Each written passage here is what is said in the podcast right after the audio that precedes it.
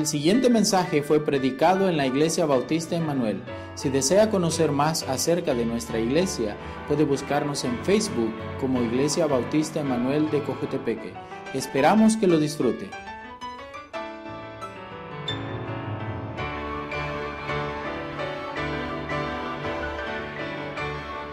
Ah, vamos a ver solo cuatro versículos hoy.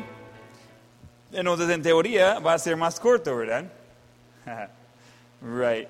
Ah, es posible, no es muy probable. Pero eh, vamos a ver de andar en armonía. Andar en armonía. Ah, si recuerdan, casi todo lo que Pablo ha dicho en esa carta ha sido positivo y ha sido ah, reconociendo lo bueno que ellos estaban haciendo con varias cosas, o recordándoles de algunas cosas en camino, pero es muy diferente como en la carta de los Corintios, la carta de la iglesia de Corinto, ah, muy, ah, mucha corrección, muchas cosas de corregir y ya. Ah, y esa carta es diferente reconociendo muchas cosas que está haciendo correctamente. Vamos a llegar a un punto hoy que Pablo está mencionando que hay que tener cuidado, hay que hacerlo diferente y va reforzándolo otra vez en su segunda carta que vamos a estudiar después de Segunda Tesalonicenses. Entonces, ah, vamos a ver esos versículos, comenzando versículo 9 ah, y yendo más adelante. Entonces, la primera parte del capítulo estamos hablando de vivir de una manera santa, de vivir ah, apartado, de vivir como en santidad y honor y no siguiendo las cosas de este mundo. Siguiendo en versículo 9. Pero acerca del amor fraternal no tenéis necesidad de que os escriba, porque vosotros mismos habéis aprendido de Dios que os améis unos a otros. Y también lo hacéis así con todos los hermanos que están en toda Macedonia. Pero os, pero os rogamos, hermanos, que abundéis en ello más y más, y que procuréis tener tranquilidad y ocuparos en vuestros negocios y trabajar con vuestras manos de la manera que os, que os hemos mandado, a fin de que os conduzcáis honorablemente para con los de afuera y no tengáis necesidad de nada. Entonces, eh, esos son los versículos que vamos a ver hoy. Vamos a comenzar versículos 9 y 10, viendo de lo que Pablo habla de un amor abundante, un amor abundante. Um, algunos eh, han estudiado un poco de esa palabra amor y en español la palabra traducido amor pues puede venir de diferentes palabras en hebreo o griego. Entonces estamos en Nuevo Testamento, estamos en griego. En griego hay cuatro palabras principales que tratan con amor. Dos de ellos están usados en el Nuevo Testamento. Hoy en el estudio vamos a ver ambos de esas palabras. Ah, uno es ah, la palabra Filadelfia. Filadelfia, si iba a decir eso como suena en, en griego, van a ver, ese es un amor de hermanos. Y por los que quieren saber cómo parece eh, eh, eso en griego, ahí está. Entonces, ese le va a ayudar, ¿ok? Entonces, ah, ah, ese sí es importante que tenga bien claro. Eh, Cambió un poquito la primera letra y casi la última letra ahí, pero ahí por ahí va la, la cosa. Ah, entonces, esa es la palabra Filadelfia. Ah, dice, mire, no me parece así, está en griego. Entonces, estudié griego y ya le va a salir más fácil. Y ese es el amor de hermanos unos con otros. Eh, ese es el, el amor ah, que generalmente puede usar como amor, como tenemos en la iglesia, como una familia, ah, en su propia familia con los de su carne, suponiendo que ama a ellos. Y ese es el amor de, de la familia, ese es el amor cercano y comprometido, ah, pero no es un amor romántico. ¿ok? Entonces no es ese tipo de amor que está hablando. Ese es un amor eh, de compromiso como con un hermano.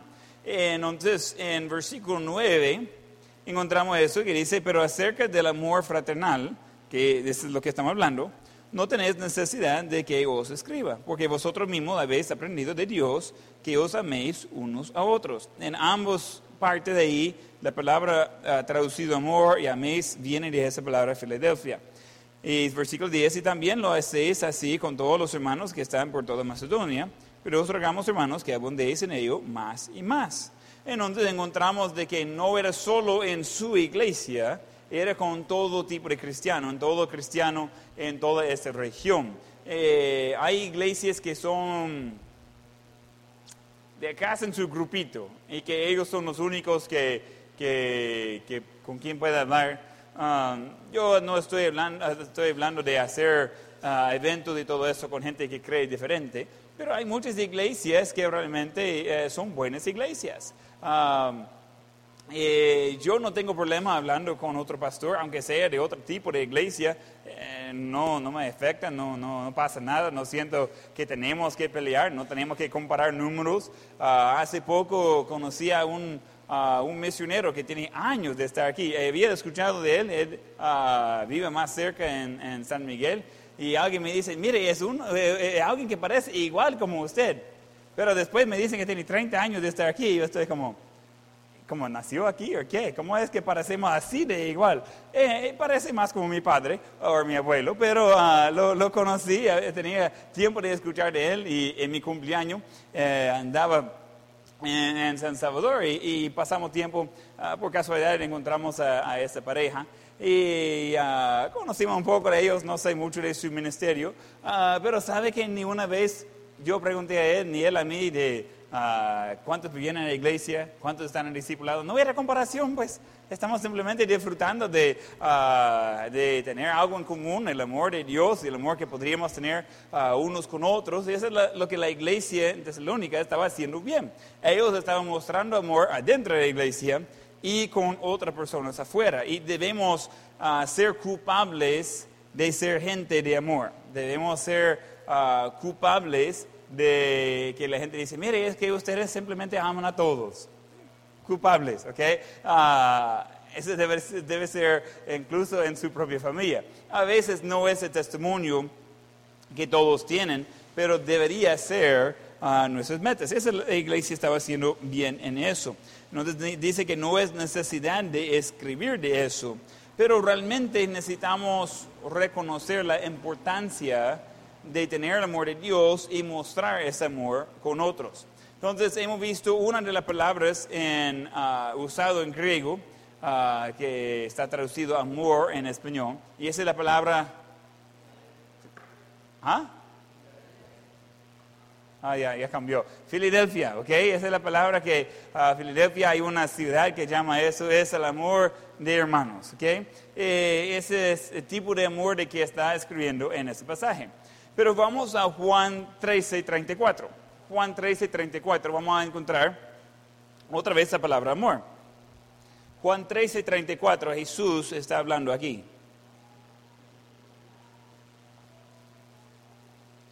Juan 13, 34. Dice, un mandamiento nuevo os doy, que os améis unos a otros como yo os he amado, que también os améis unos a otros. Entonces aquí tenemos uh, tres veces la palabra amor, améis, amado y améis, y ese viene de la palabra agape. Agape es el tipo de amor que Dios tiene por nosotros y a veces podemos tener por otros. Pero el tipo de amor que Dios tiene por nosotros es mucho más profundo, e, es mucho más compromiso de un lado. Dios tiene ese tipo de amor, ese amor agape con nosotros, y es amor sin límite, y es amor sin expectativa. Él nos ama por quien es Él, no por quien somos nosotros. Entonces es un amor bien profundo y es un amor que eh, no importa la forma que usted me responde, yo eh, le amo. Ese es el tipo de amor agape. Y ese es el tipo de amor que Dios tiene para con nosotros. Él tiene un amor profundo, completamente comprometido y es ah, sin, sin requisito. Si amamos a Él o no amamos a Él, Él siempre tiene el mismo amor agape. Entonces Él dice de que ese nuevo, un nuevo mandamiento que está dando es de que amamos con el amor agape unos a otros de la misma forma que Él ha amado a nosotros que también, eh, básicamente está repitiendo, que también os améis unos a otros. Entonces, de la misma forma que Dios ha amado a nosotros, que no es siempre fácil, en la misma forma debemos amar a otros. Ese es amor agape, ese es amor profundo, ese es amor que eh, da sin esperanza de recibir. Es mucho más fácil amar a alguien cuando ellos están siendo amables. ¿Ya dieron cuenta de eso? Cuesta de amar a alguien que no quiere nada de eso. Eh, en, pareja, en amigo, eh, en lo que sea, uno trata de acercar, trata de ayudar. Hey, ¿quién pidió su ayuda? Yo no quiero su ayuda. ¿Por qué está hablando conmigo? Bueno, lo siento, ahí muere de hambre, no importa a mí. En andar rápido uno se corta eso. Pero el amor agape es de siempre estar dando en abundancia, sin condiciones, el amor a otros. Ese es el amor agape que Dios está dándonos el mandamiento de amar. Esa forma que Él ha amado a nosotros y debemos amar a otros. Jesús ilustró eso cuando estaba en la cruz. Cuando Él estaba en la cruz, eh, después de pasar ah, juicios ilegales y injustos, después de ser uh, pegado, azotado, que no podría reconocerlo como un humano, como un hombre, y de estar ya clavado en la cruz, ¿qué dijo Jesús acerca de esas personas? ¿Qué dijo a Dios? Ya, perdonarlos. Ese es amor agape.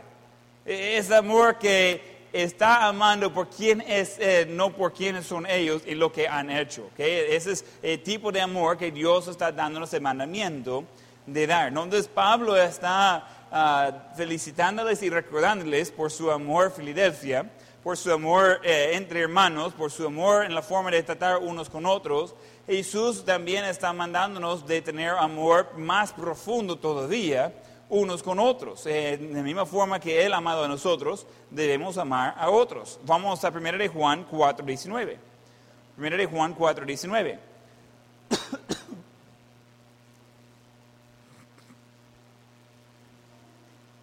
Eso otra vez es el amor agape. Primero de Juan 4, 19, nosotros le amamos a Él porque Él nos amó primero. Eh, entonces, eh, la forma que amamos a Él es amor agape. ¿Pero por qué? Porque Él nos amó agape a nosotros primero. Estamos respondiendo al amor que Él nos mostró. Él puso el ejemplo. Él nos mostró cómo debería ser este amor. Y por tener el ejemplo del gran amor de Él, nosotros podemos amar de regreso a Él. Pero Él comenzó el proceso. Eh, ahí donde está en versículo 8, 1 Juan 4, 8. El que no ama no ha conocido a Dios porque Dios es amor. Hay gente que dice es que Dios nunca va a castigar a nadie porque Dios es amor. No entiende qué es amor. Eh, él sí da y Él dio su, su, vida, Jesucristo dio su vida para ofrecer salvación a todos. Ese es amor. Y ese amor agape, ese es amor que está dando por quien es Él, no por quien somos nosotros. Y Él ofreció eso. Pero Él no puede permitir que uno ande en lo malo solo porque le ama. Ese no cambia las, las cosas. Ese es, ah, como mencioné en la mañana, de ser pasivo no es realmente de ayuda. Eh, entonces, eh, Él nos ama y Él pide que amamos unos a otros. Él nos da el mandamiento y Él pone el ejemplo y nosotros debemos amar a Él porque Él nos amó primero. Debemos amar porque Él es amor.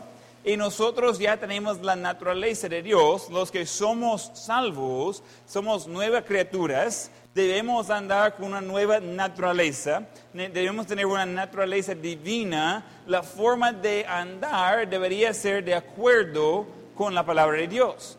Vamos a 2 de Pedro 1.4. 2 de Pedro 1.4. Yo realmente no entiendo cristianos que son difíciles, que no muestran amor, que uno quede pensando, wow, esa persona quizás ni es humano por lo malo que son con la gente. Ese no debe ser testimonio de los cristianos. Un cristiano debería tener una naturaleza diferente. Según Pedro 1.4, por medio de los cuales nos han dado preciosas y grandísimas promesas para que por ellos llegases a ser participantes de la naturaleza divina, habiendo oído de la corrupción que hay en el mundo a causa de la concupiscencia. Donde está hablando de ser participantes de la naturaleza divina. Estamos hablando de que sí vamos a andar eh, diferente, vamos a andar en amor porque Dios es amor. Ya estamos llevando características de Dios y debe ser obvio en nuestras vidas que somos de Él. Una de las formas que podemos mostrar que somos de Él es amor. Y es algo que a veces gente, especialmente hombres, creen que es una muestra de debilidad, de mostrar amor, de mostrar, cariño. Y yo digo que eso no puede ser. No puede ser una muestra de debilidad, de mostrar amor y cariño, porque es lo que Jesús hizo, es lo que Dios hizo. Y no hay muchos en su sentido correcto que va a decir que Dios ah, no es fuerte, que Dios es débil. No, claro que no. Y si Él puede mostrar amor y Él puede mostrar cariño con nosotros, nosotros tenemos la obligación y privilegio de poder compartir eso con otros. Amor es como el sistema circulatorio del cuerpo de Cristo. Todo depende de eso. Pero sin ejercicio de los músculos espirituales no puede circular bien. ¿Qué pasa cuando tiene un golpe fuerte? Comienza de, hasta salir morado, ¿verdad? ¿Qué es el morado? ¿Qué? Es sangre que ha llegado ahí. El cuerpo está en necesidad y llega ahí su sangre como rescate y tiene ese ejército de, parte de su sangre que está llegando ahí para ayudar de reconstruir esa parte del cuerpo. Y al principio lo hace bien morado y después se va cambiando, está amarillo, está verde y después desaparece. Y, tiene ese ejército de muy pequeño ahí ah, las partes de que están llegando para ayudar. ¿Qué pasa cuando alguien tiene problemas en su sistema circulatorio? Ya no sabe, ya no siente el mismo dolor. Alguien a veces con diabetes no se siente uh, cuando hay una herida en sus pies o algo así, porque su sistema está dañado. Hay problemas en el sistema y puede causar muchos más problemas eh, después de eso. Es necesario para tener una buena, un buen sistema de circulación de sangre en su cuerpo, necesita hacer ejercicio necesita ah, pasar unos 20 minutos con su eh, ritmo de su corazón elevado. Y eh, la bombita está mandando sangre por todos los lados y uno está como, wow, es así, está respirando duro, eh, hasta a veces se siente presión en la cabeza si estaba haciendo ejercicio o estaba ah, trabajando, el cuerpo está respondiendo correctamente al esfuerzo que uno ha hecho y por tener el sistema circulatorio en donde está llegando sangre y oxígeno a todas partes ah, de su cuerpo. Eso es bueno. Eh, cuando eh, va a veces mucho, hasta se le, siente como hormigas en su piel, eh, que tiene demasiada circulación. Entonces dice, wow, qué cosa, estoy rojo en la cara y, y mis manos siente que están como las hormiguitas en el piel. ¿Qué pasa? Su sistema de circulación está funcionando correctamente. Ese es bueno. El amor es como el sistema de circulación en el cuerpo de Cristo. E, es, algo necesario. Muchas, ah, muchas veces Dios nos permite estar en circunstancias donde tenemos que ejercitar a nuestros músculos de amor. Pero ah, por, por, eso a veces cristianos pasan por una dificultad con otro cristiano, pero por practicar amor resultan en ser amigos cercanos después. Ese es amor en acción es de ver que alguien pase por quizás un conflicto con alguien. Ellos tratan con eso correctamente, bíblicamente. Va a acercarse a la otra persona, va a buscar restauración, va a buscar de andar en lo correcto, va a buscar de corregir la cosa. Ambos van a mostrar amor en gran, en gran manera, porque esa es la forma cristiana, y al final lo que tienen son buenos amigos y comenzaron en un conflicto, un desacuerdo. Y el mundo queda pensando, wow, ¿y cómo es que se pusieron amigos si comenzaron con un desacuerdo? Y de un solo alguien dice, ah, mire pastor, y yo no.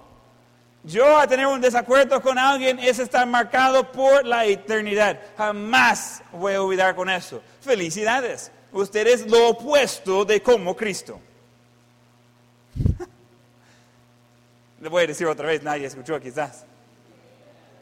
Cuando uno anda así en rencor y que no está dispuesto a demostrar amor con otras personas, usted es lo opuesto de como Cristo. Felicidades. Que esa no sería su meta, si tienen dudas. Como un cristiano, es como Cristo. ¿Recuerda que Dios es amor? ¿Alguien recuerda esa parte? ¿Alguien? Que escuché unos... Edwin, recuerda esta parte, ¿verdad? Vamos bien, ok. Eh, Dios es amor. ¿Qué significa la palabra cristiano? Como Cristo o pequeño Cristo. Entonces, si nosotros somos cristianos, eso significa que somos como Cristo, ¿verdad? ¿Estamos bien? Y si somos, si somos como Cristo, significa que tenemos y mostramos amor, ¿ya? Ahí perdí algunos. Si somos como Cristo, Cristo, significa que tenemos y mostramos gran amor, ¿verdad? Que vamos bien. Entonces, a no hacer eso, a no mostrar amor con otros, a no dar oportunidad a otro de ser perdonado y de perdonar a otros, entonces ese es lo opuesto de como Cristo. No debería usar el término cristiano. Pero si es hijo de Dios, debería ser cristiano, debería ser como Cristo. Y dice, yo conozco cómo es de gracia y que no pierde la salvación. Yo prefiero ser salvo, pero no como Cristo. ¿Y por qué? ¿Por qué quiere vivir de una forma que no sea como nuestro mejor ejemplo? Cristo. Y uno necesita evaluar qué hay en la vida. ¿Cómo, cómo está la cosa? ¿Cómo puede ser que yo voy a tener enojo o rencor contra cualquier persona cuando mi mandamiento es de amar como Jesús amó a mí? Ya no me queda lugar. Dice, ah, mire pastor, pero es que me cuesta tiempo. Así que en seis años, 60 años quizás, se le voy a perdonar. Sí le voy a perdonar, pero ahorita no estoy dispuesto a hacerlo. ¿Y por cuánto tiempo quiere andar en el pecado, pues? Nosotros debemos andar en el amor fraternal, el amor uh, Filadelfia. Debemos andar en el amor eh, agape que Dios mostró para con nosotros y nosotros debemos mostrar con otras personas. Y cuando hay un conflicto entre cristianos, ese es bonito, ese es bonito.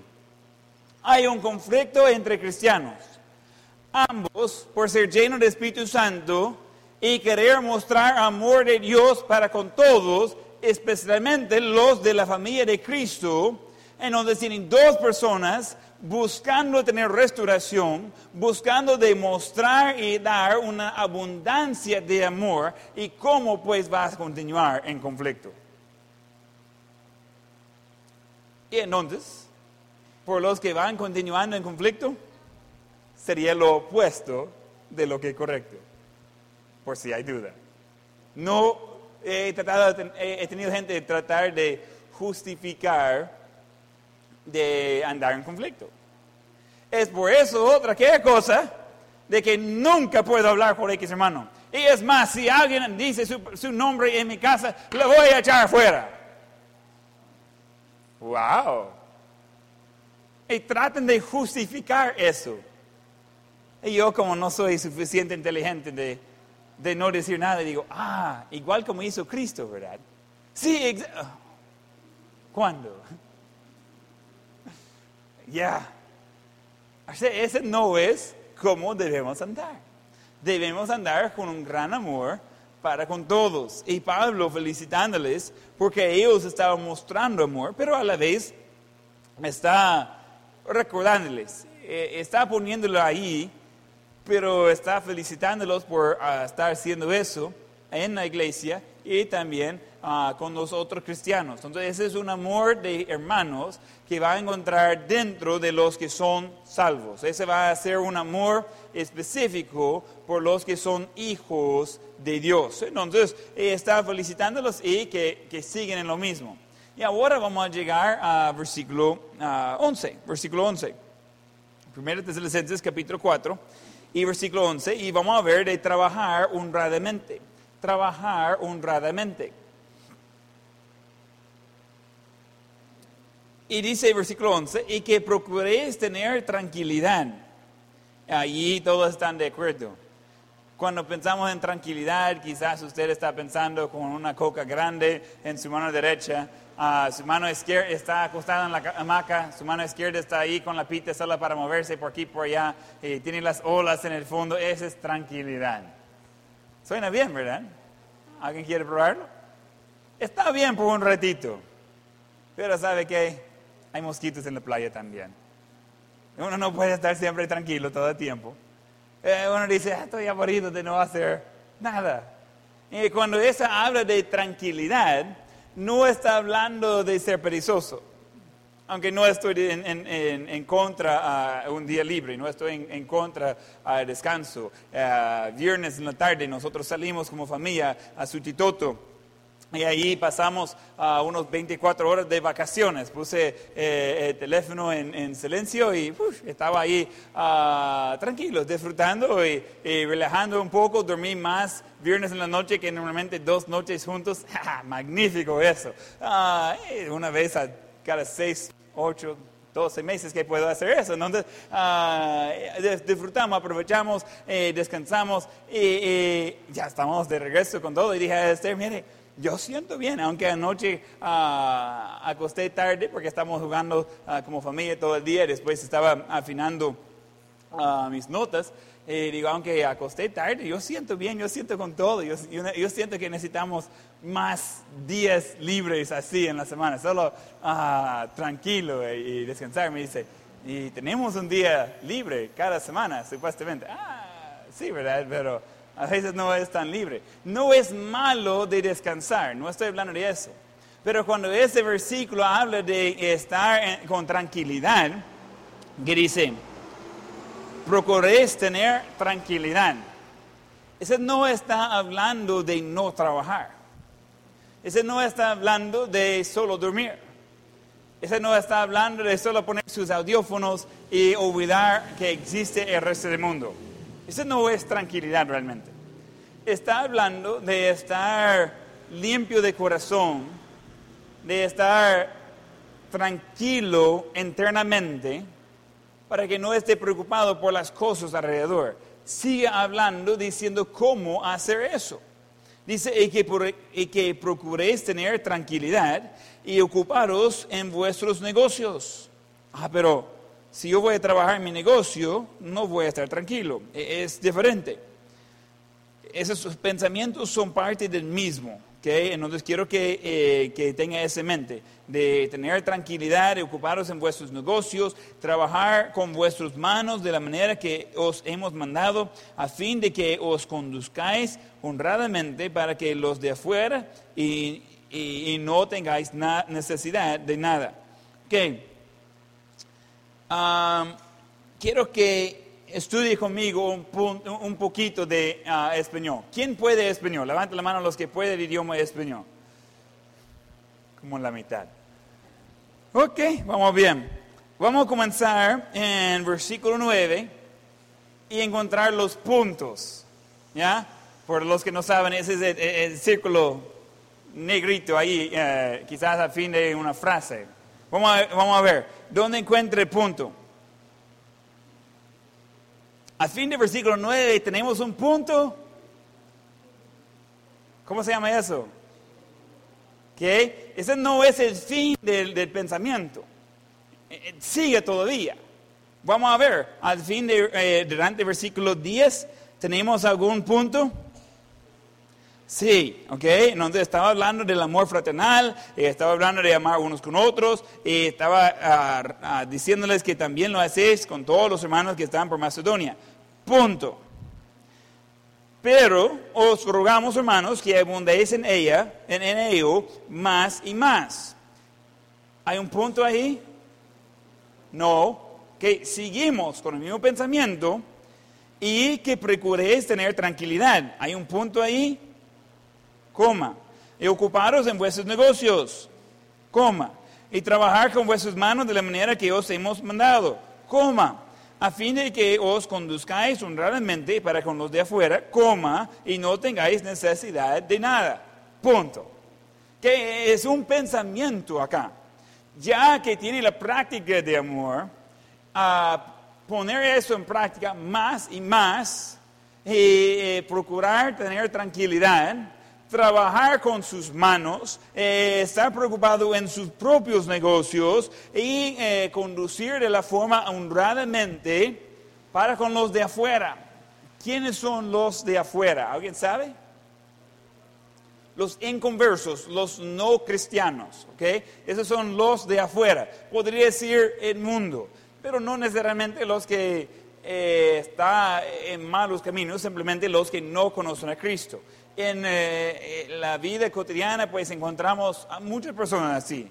Eh, vaya al banco, vaya a la ferretería, vaya al mercado. Hay mucha gente que quizás no son parte de la familia de Dios, pero son parte de su vida. Tiene que tener ah, trato con esas personas y le están mirando.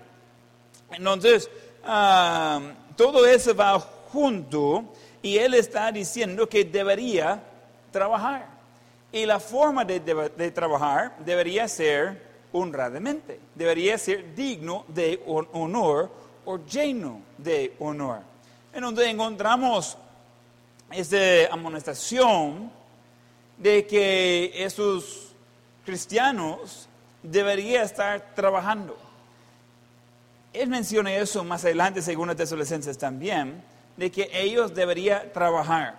Vamos a Lucas 16, 10. Lucas 16, 10.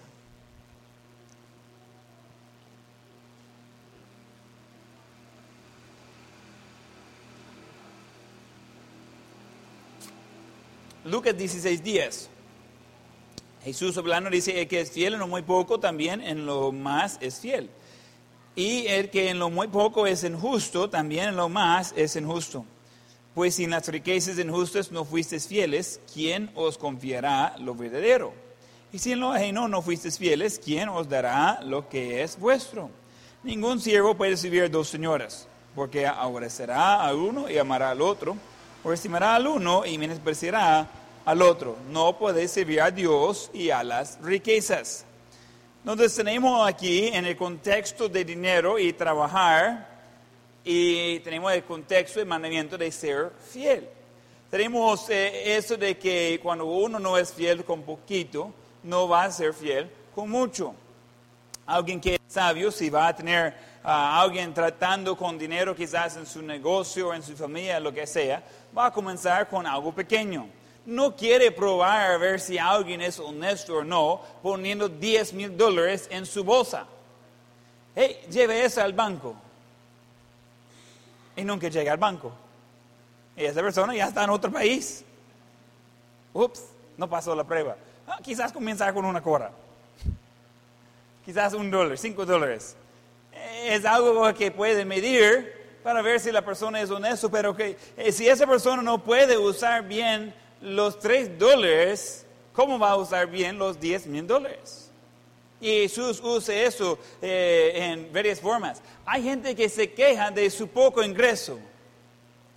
Y yo le pregunto, ¿y usted da su diezmo? Ah, no, no gano suficiente de dar mi diezmo. Y le digo, no tiene que preocuparse, nunca va a ganar más. ¿Y por qué? Porque ya ha mostrado a Dios que no puede ser fiel con muy poquito. ¿Cómo es que va a confiarle con más? Si usted no puede dar su diezmo en sus 150 que va entrando, ¿cómo es que va a pedir a Dios de darle 1500? No, no, nada que ver. No lo va a hacer. Porque ha mostrado ser no fiel con lo muy poquito. Entonces, ah, hasta ahí llega la conversación. Yo digo, ah, cuando la gente se queja de muy poco dinero y que no tienen eso, no, eh, confía en Dios, prueba a Él y dar su diezmo primero. Si va a ser fiel en lo poco, va a ser fiel en lo mucho. ahorita me escapó el nombre de un cristiano millonario, uh, billonario al final. Tenía más dinero que sabía cómo gastar. Y alguien le preguntó, ¿cómo fue de dar su diezmo de su primer millón de dólares? Y es más, ¿cómo fue cuando su diezmo fue un millón de dólares? ¿Cómo le gustaría dar un diezmo de un millón de dólares? ¿Significa que entró 10 millones de dólares? No. ¿Cuánto entra? Si va a dar un millón, 100 millones de dólares había entrado para dar un millón de diezmo. Necesitamos algunos así en esa iglesia, solo para que sepa, ¿ok? Ah, por mientras, ah, esa persona dice, ¿sabe qué? No era difícil de dar diezmo de mi primer millón, ni de dar eh, mi primer millón de diezmo, porque yo comencé dando diezmo cuando gané mi primer dólar. Y era solo 10 centavos. Entonces, como era fiel con lo poco, era fiel con lo mucho.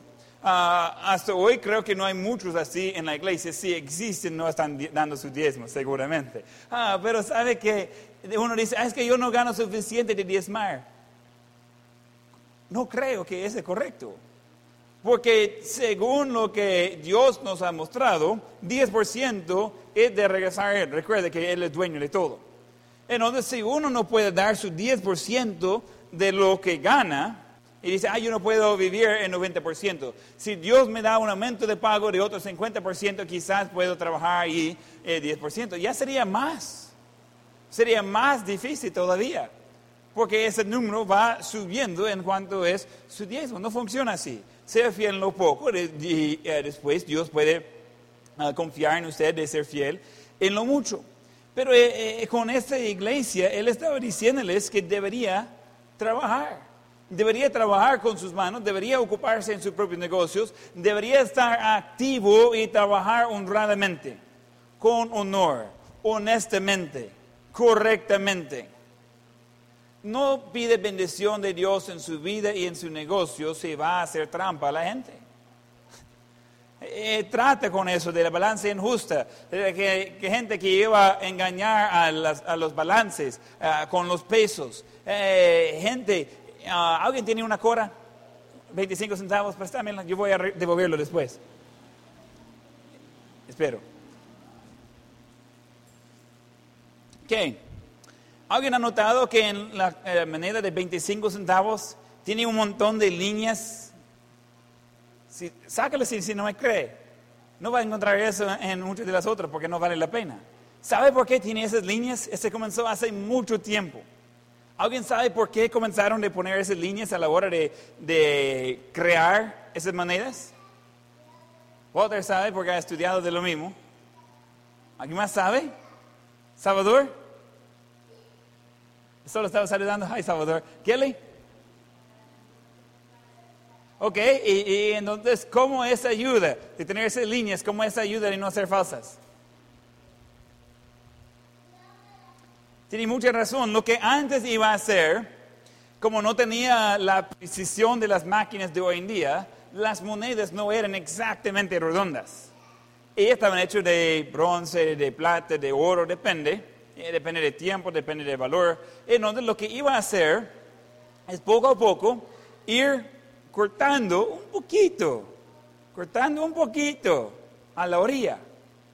Y, y lo que saca es poquito pero la va guardando. Después tiene un montón de pedazos y con un buen horno se va haciendo más monedas. Hermano Rey y hermano Edwin, ellos disfruten de las monedas y, monedas de diferentes ah, países y, yo disfruto de, ver las monedas que yo voy recogiendo. Ellos conocen de, monedas y, de repente, me, wow, y queda como hasta cruzado mis ojos. Ellos saben mucho de eso. Si quiere dar eso a su papi de un solo. Gracias. Es suyo, ¿verdad? Ok. No recordaba de quién era. Ah, dando dinero de uno a otro. Ahí como Robin Hood. Ah, pero eh, eh, eh, esas monedas muchas monedas otra parte del mundo de hace tiempo no eran redondos, iba a tratar de ir cortando unas partes para engañar. y ellos, hasta cristianos que estaban haciendo eso, porque gana un décimo más de ganancia. Y al final del año uno va y dice, uh, mire, yo tengo un buen bono de todas las monedas que yo corté. No estoy robando de nadie. La moneda sigue circulando y vale siempre los 25 centavos o lo que sea. Solo que ese gobierno me ha dado un buen abono. Como justificado, ¿verdad? No, no, no, no. Eso no es correcto. No pida a Dios bendición en su vida si trata de hacer trampa en su forma de ganar el dinero. Eso no es, ah, no es correcto. Eh, en esta iglesia, como recuerda que eh, eh, la iglesia eh, trata con la segunda venida y realmente el rapto, y después de ah, versículo 13 comienza a entrar en ese tema. Pero eh, está pensando en eso y algunos se emocionaron tanto cuando escucharon que Jesús iba a venir por su pueblo que dejaron de trabajar para preparar por la venida de Cristo. Tan, tan, tan, me quedo en el techo ahí, voy primero, porque yo estoy más cerca. Y no voy a trabajar hoy. ¿Y por qué no necesito ganar dinero? No necesito tener dinero, no necesito hacer nada, porque ando bien. Yo voy a ver a mi Cristo y pronto ese va a ser magnífico. El problema era que no, no estaba llegando en estos momentos. Entonces había gente que dejaron sus trabajos, también hicieron cuentas de, préstamos. En todos lados, suponiendo que iban a ir en el rapto antes de tener que pagar. ¿Qué cosa? Ellos dicen, viene el Señor, tengo buen crédito, tengo eh, de cómo comprobar que tengo un trabajo.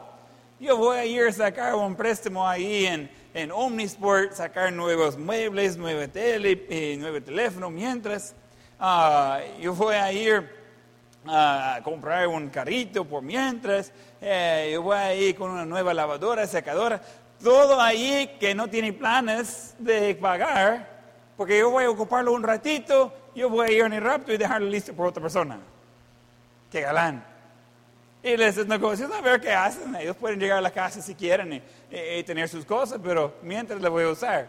Ellos no tenían intención de pagar las cosas y, yo, no, no olvidar de super selectos. Ellos estaban ahí haciendo sus compras, su comida. Hey, yo voy a regresar mañana a hacer la, eh, eh, de pagar. Y regresa mañana y dice, hey, el pago de hoy, ah, no, es que hoy no puede, pero mire, mis niños ya tienen hambre, entonces eh, solo va a ser unos días más, ya, supongo que ya voy a venir esperando que iba a ir en el rapto antes de tener que pagar la cuenta. Uy, qué cosa, qué problema. Y no vino Jesús en el rapto. Jesús, eh, Pablo estaba diciendo, hey, debería tener cuidado, debería trabajar por sus cosas, no deje de estar ahí ah, desocupados. Cada quien debería estar trabajando honradamente.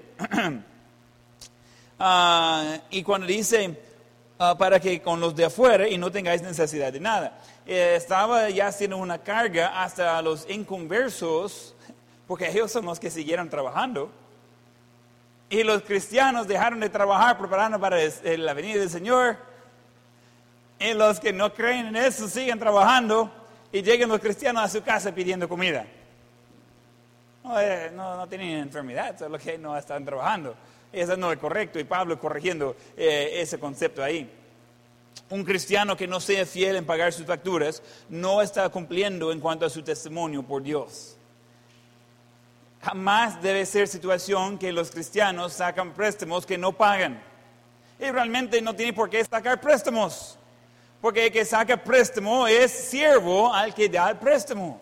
Yo soy siervo de Dios y Él es dueño de todo, así que yo prefiero subir a Él y no a Omnisport o a Claro o a cualquier otro lado. Y debería pagar en tiempo los servicios.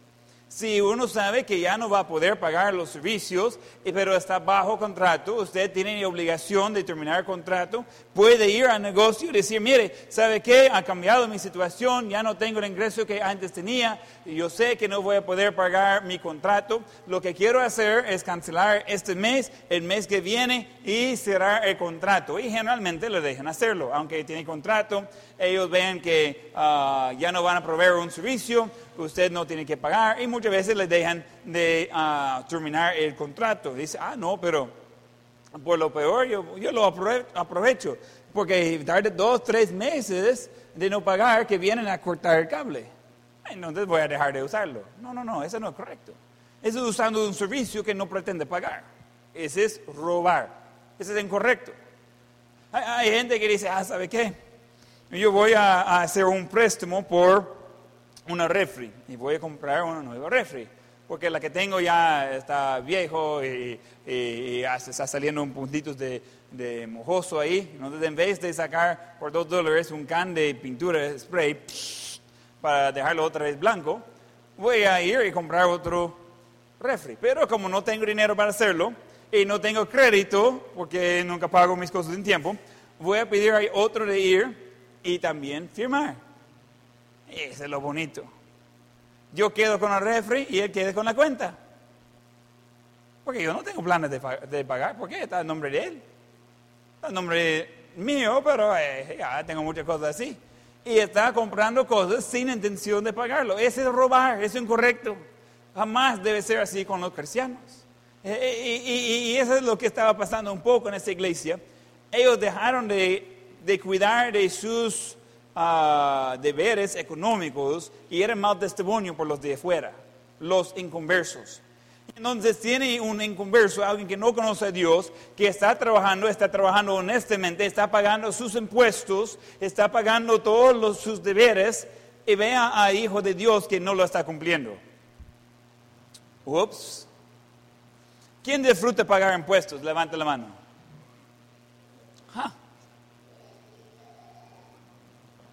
Nadie disfruta pagar sus impuestos. Pero quien reconoce que pagar los impuestos es parte de mi deber como ciudadano ah, en este país o donde sea, ¿ok? Esa es parte de mi trabajo. Tengo que. No tengo la opción. Cuando va a la gasolinera, ellos dan la factura cuánto es el eh, gasto de combustible y cuánto es el gasto de impuesto que va junto en esa misma factura. No vale realmente lo que dice en el rótulo. Vale mucho menos. Pero contemplando el impuesto que va con eso, uno dice, mire, yo podría ahorrar 15% simplemente no pagar ese impuesto. ¿Podría cobrarme el precio sin impuesto, por favor? Yo soy cristiano. Ah, no, no, no, no. Dice, ah, no estoy de acuerdo cómo usen eh, mi dinero. Eso no importa. Eh, esa es parte de nuestra obligación. Yo conozco eh, le conocí personalmente a un, cristiano, eh, excelente enseñanza acerca de creación, disfruté muchísimo de aprender de él, ver sus videos. Y una vez estaba mirando uno de sus videos, ah, yo fui una vez de escucharlo, de, de predicar, enseñar personalmente, y él mencionó algo de cómo él no pagaba sus impuestos. Y yo digo al hermano que estaba conmigo, él dijo que no pague sus impuestos, así dijo. Él no pague sus impuestos porque no está de acuerdo con lo que hace el gobierno. ¿Sabe lo que sucedió? Él tuvo que comenzar un ministerio en la cárcel. Porque por no pagar sus impuestos le pusieron en la cárcel.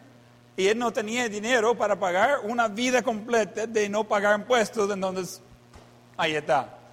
Ella no está predicando en ningún lado.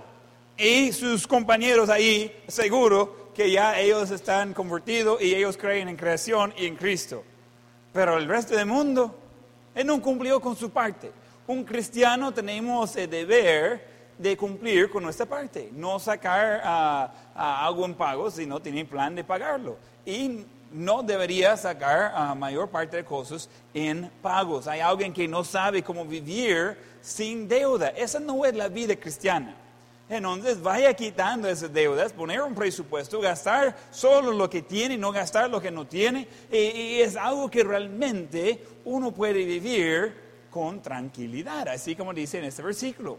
No es sin problemas, pero con mis manos yo estoy trabajando para obtener lo que yo tengo, de lo que yo como, y no estoy comiendo de comida de, que no es mía, que no he comprado, no está en el crédito. Entonces, no vivir bajo la nube de que no, no tiene suficiente nunca, entonces siempre va a ir sacando otro préstamo. Nunca, nunca, nunca es la forma correcta de hacer las cosas. Entonces hay varios propósitos por qué debemos trabajar.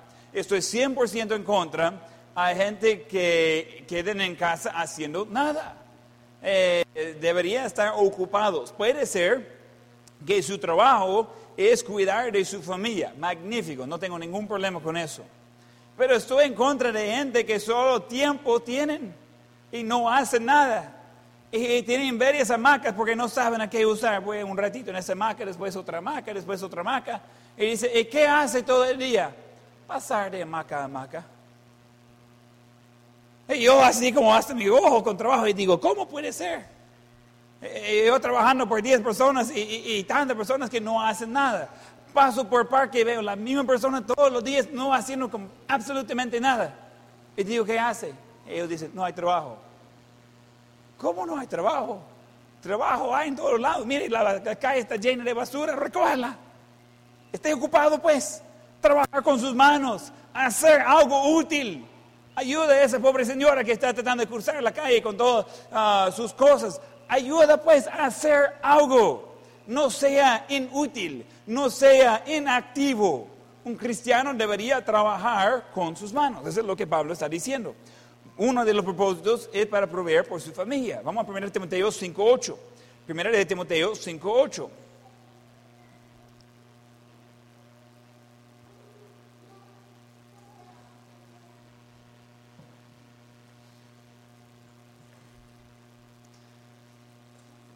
Primero Timoteo 5.8, porque si alguno no provea para los suyos y mayormente para los de su casa, ha negado la fe y es peor que un incrédulo. Que debemos trabajar para proveer por los suyos, pues nuestra familia. Otra razón de trabajar es para ayudar a otros con necesidad. Vamos a Efesios 4.28. Efesios 4.28.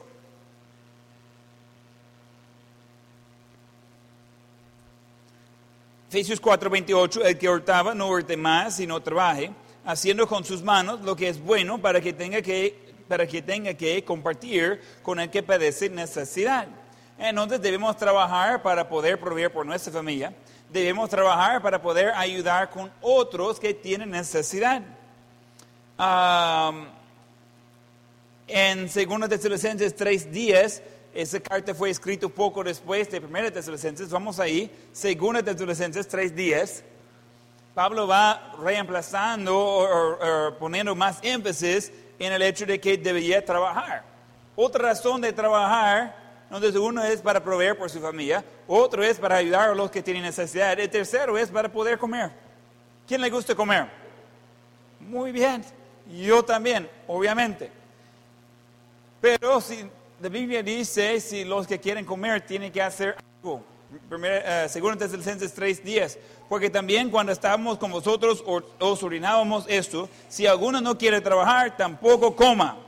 Amén. Eso está bueno. Esa es la Biblia.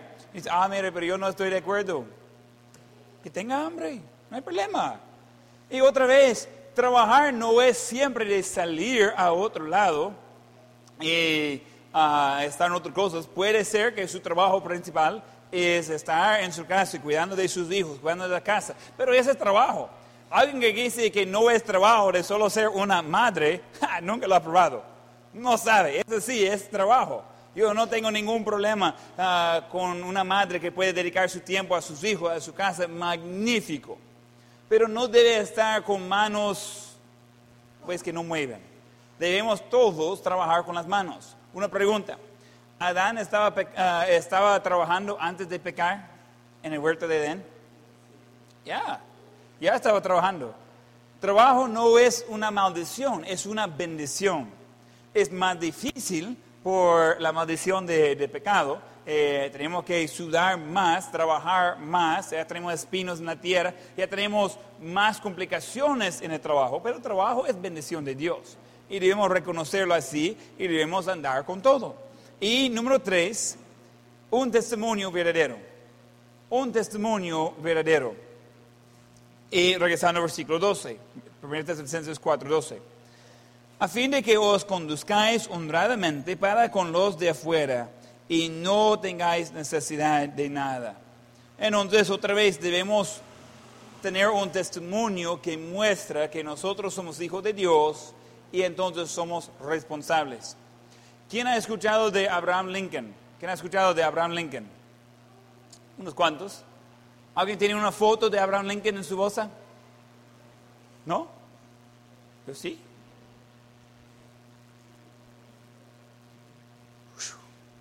Tan famosa que salió su foto en ese billete. Uno de los presidentes de los Estados Unidos. ¿Sabe que uno de los nombres que pusieron a Abraham Lincoln? ¿Alguien sabe? En inglés es Honest Abe. Eh, entonces Abe es corto por Abraham, que era honesto. Él una vez fue a, comprar, recuerde que estamos hablando de otro tiempo, era más de tres horas de camino para caminar, hizo sus compras, al llegar a la casa, contando su vuelta, dio cuenta que eh, sobró 10 centavos. 10 centavos.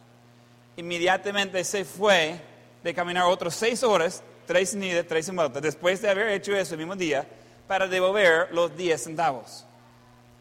¡Wow! Y algunos de nosotros, ¡uh, qué galán! No recuerdo dónde estaba el otro día, sobró un centavo cuando eh, me cobró por algo, me dio de vuelta y, y yo siempre cuento. Y aunque la gente detrás de mí está en, en, en, y todo eso, no, yo quiero ver si está bien o no. Y sobró un centavo. ¿Recuerda dónde estábamos? No recuerdo dónde estábamos. E- e- Ella estaba ahí, mi esposo estaba conmigo. Y, y saqué el centavo y dije, sobró un centavo. La muchacha miró a mí como yo era de otro planeta. Medio tengo ese, e- ese seguido, pero ah, ya había pasado eso la primera vez. Y simplemente dijo, sobró un centavo, no quiere que falte después. Me quedé mirando como, gracias. Y creo que ni hizo la cuenta para saber si yo tenía la razón o no. Solo estaba como, ¿y por qué devolvió el el centavo? Ese ya quedó en sus manos. Ese quedó ya. No tenía por qué hacer eso. Yo tengo el hábito de pedir factura. El otro día estaba comprando algo y me dijo 7 dólares. Ok, está bien. Y dije, cabal, me dice, sí. Y le di las siete- los 7 dólares. Y después dije, eh, eh, dame la factura, por favor. Así está bien. Y después ella está sacando vuelta para darme junto con mi factura. Pero yo di 7 dólares y era eso exactamente. Pero en la factura salió 6.95. Y ella dice, ups, equivoqué. No era así de 7, esta era la persona anterior. Entonces aquí es su vuelta y su factura. Gracias por pedirlo. Ok. Y Yo no, no hice los números, era suficiente cerca. Yo asumía que era correcto. Ah, y supongo que era sin querer que ella iba a cobrarme más. Pero es algo que ella pues hizo lo honesto, ya tenía que. ah, pero es algo que eh, debemos andar de esa forma, de ser honestos en todo tipo de trato. Debemos a tener un buen testimonio. Colosenses 4:5 dice, andad sabiamente para con los de afuera, redimiendo el tiempo. Entonces otra vez tenemos el mismo concepto de los de afuera, los incrédulos, y nosotros debemos andar sabiamente con ellos, redimiendo el tiempo. Hay un balance en crear una relación con los inconversos para poder hablarles de Cristo y vivir como los inconversos. No puede ganarlos por algo diferente si anda en lo mismo.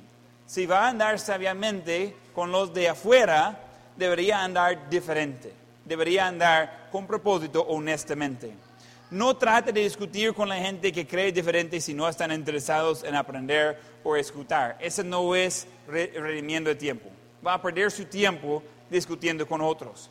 Debemos con propósito ser honestos, tener un buen testimonio, trabajar duro y andar con un testimonio que todo el mundo quede mirando y dice, ¿y qué tienen ellos? ¿Por qué tan honesto?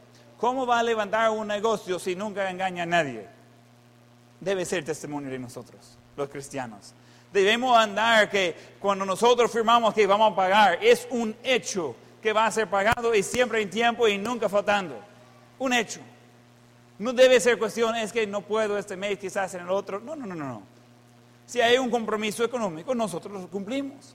Y si hay una complicación, hay algún problema, comunicamos eso de antemano y, el plan y cuándo va a tener ah, eso en mano. Debemos ser ah, de vivir de una forma honradamente. Debemos andar de tal manera que la gente de afuera, los que necesiten el Cristo como Salvador, va a observar a nosotros y decir, yo quiero lo que ellos tienen. Esa debe ser nuestra forma de vivir. Vamos a tener ojos cerrados y rostros inclinados.